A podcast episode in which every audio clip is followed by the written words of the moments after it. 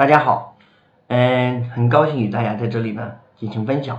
那么这节课呢，我要给大家大家分享的是何为机制体验的之互动营销。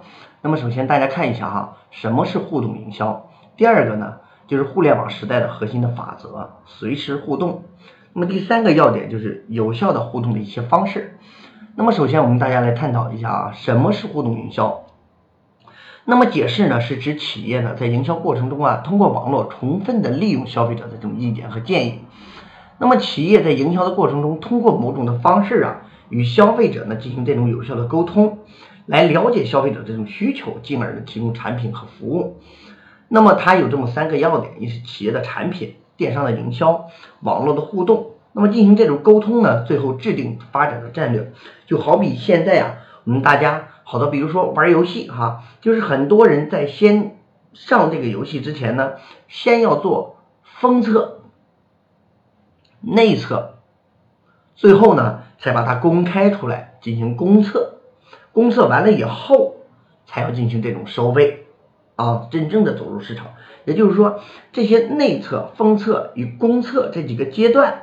啊，就是来让我们大家体验这个东西有什么问题，然后把意见呢反馈给制作商，反馈给我们这些商家。那我们商家呢，依据于消费者的这种反馈的这种意见，对我们的产品呢进行这种调整。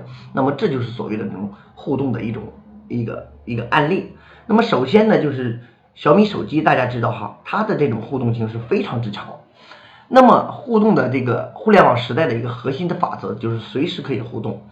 那么用户主权时代真正的到来，为什么说随时互动呢？就是大家看一下是不是这个情况啊？就是第一，首先消息的发布的主题呀，以前是政府，后来到组织，现在呢是人人发布信息。那我们首媒体时代呢，就是一个人人发布信息的这么一个时代。那么第二，信息发布的一个渠道，以前是官方媒体，现在是社会化媒体，就是人人可以是自媒体。那么第三个，传递的方式进行一个改变，啊，就是咱们前面所讲到的，以前是报纸、电视，现在呢是移动互联网。那么第四个就是信息发布的内容，以前的内容呢比较僵硬，内容的一个传达。那么现在呢就是谁想说什么谁说什么，谁想讲什么谁讲什么。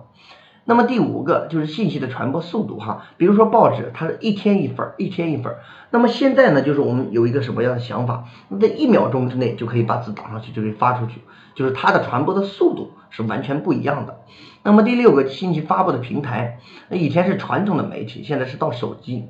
那么一个传递的逻辑呢，以前是垂直的关系，就是从上往下嘛。那么现在呢，就是人人都是自媒体，那它肯定就是一个水平的这么一个关系。那么只有基于这些以上的一些条件，一些这个一些条件造成的，我们就是就是给到我们的一个结果，就是随时这么一个互动。那么接下来大家看到哈，就是我们要给大家讲到其中的一个关键词，就是兜售一个参与感。这个呢，可能这个小米手机做的是非常不错的哈。第一就是让用户参与产品的创新，就是刚才呀咱们所说到的，要要进行这种内测、封测以及公测。让大家感觉到我的产品，让大家来给我提问题，感觉到很完善了。那么这个时候我才把它推入市场。那么第二个就是按需定制，那提供满足个性化需求的产品。大家可以在网上百度一下爱丁克。那么爱丁克几年前就是出来的这么一个产品，好，就是嗯，大家发现没哈？它用一套软件就直接可以让你自己 DIY 这个产品啊，也就是说。比如说，我们买回去一些东西，总是感觉到这儿不满意，那不满意，那怎么办呢？就是你自己选，你自己选什么样的，你自己要，这就是你自己来穿的一个东西。那么你肯定买回来以后，你很有成就感，因为是自己喜欢的。比如说，比如说你大家看这是这双鞋啊，就是他说我喜欢这种这种灰色的帮，那么我喜欢白色的底儿，那么我喜欢什么样的颜色的这个鞋带儿，都在这里呢进行这种挑选。啊，挑选完了以后，最后他这双鞋就卖出去了。大家想象一下啊，他这种附加值加上来以后，这一双鞋的价格是二百九十九块钱。那么单独的一双布鞋，自己在市场上买也就个三头五十块钱的，品牌的也就一百多块钱吧。那么经过他这种 DNA 以后，它的附加值远远的这个超过了鞋本身的一个价值。那么第三种呢，就是在用户参与中优化产品。那么做的非常好的就是昆仑玉啊。那么让用户参与品牌的传播，制造粉丝，让粉丝推动一切。那么品牌需要的是粉丝，不只是用户。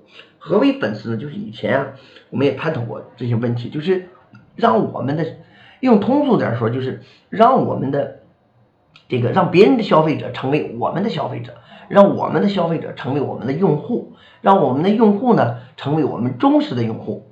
那么现在呢，就把用户转化为粉丝，也就是说，让我们的这个。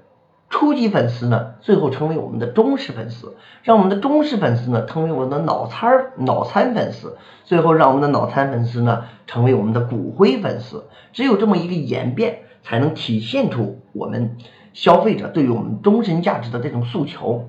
那么有效的互动的方式，外在因素啊是这么几个点哈。首先呢，就是用户的特点、用户的偏好，这么受众面。那么传播就是传播的环境、传播的方式以及传播的因素。那么品牌定位啊，品牌精神、产品的特点、传传播的因素啊。那么第四个平台就是社区空间、博客、即时通讯、购物网站。我们只有抓住了这四个点啊，抓住了这四个点，才能够对我们的这个消费者进行这种互动。那么这是一种外在的因素。那么内在的因素呢，就是有这么七个。方向啊，第一就是做我们的口碑，第二就是为现有的客户呢提供增值的服务，第三就是增加品牌的影响力，第四及时的传递新产品或促销的信息，第五个就是收集消费者的一些反馈，第六就是 CRM 的一些功能，第七就是精准的投放。